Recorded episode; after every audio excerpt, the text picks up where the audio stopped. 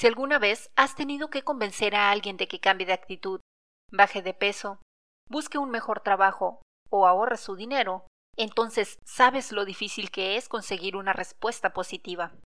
Esto decepciona y frustra a cualquiera, especialmente porque nuestra felicidad y éxito están ligados al comportamiento de los demás.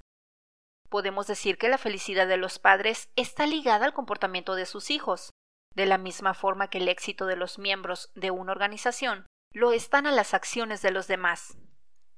La razón por la que esta situación nos afecta emocionalmente es porque suponemos que las personas son perfectamente lógicas y por lo tanto deben saber qué les conviene todo el tiempo. Por eso nos desesperamos cuando no actúan sobre sus propios intereses, especialmente cuando ese comportamiento repercute en nuestra felicidad y nuestro éxito. La solución más común a este problema es la fuerza y la manipulación. Cuando tienes poder o autoridad sobre otros, ejerces castigos al mal comportamiento y recompensas el bueno. En el caso de tener estatus o respeto, ¿usas el poder del convencimiento para persuadirlos o manipularlos? Ahora piensa un momento. ¿Quién eres tú para imponer a otros lo que crees que es mejor para ellos? Cuando nuestra felicidad, bienestar y éxito dependen del comportamiento de otras personas, es nuestra responsabilidad facilitarle las condiciones para que actúe positivamente. Sin embargo, no tenemos el derecho de meternos en su vida, y mucho menos forzarlos a hacer lo que queremos, aun cuando es por su propio bien.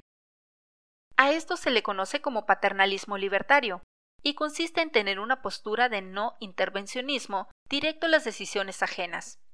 En cambio, busca inspirar un comportamiento positivo por medio de pequeños empujones. Estos empujones son distintos a las imposiciones y a las manipulaciones, pues consisten en la idea de que mejorando contexto en el que se toma una decisión, las personas pueden cambiar positivamente su comportamiento para ser más éticos, saludables, felices y exitosos. Por ejemplo, considera que eres el gerente de un edificio público con un constante problema de limpieza en el baño de hombres. Si en lugar de pegar anuncios en la pared o poner guardias, mandas dibujar puntos de tiro al blanco en los orinales, reducirás tu problema un 80%.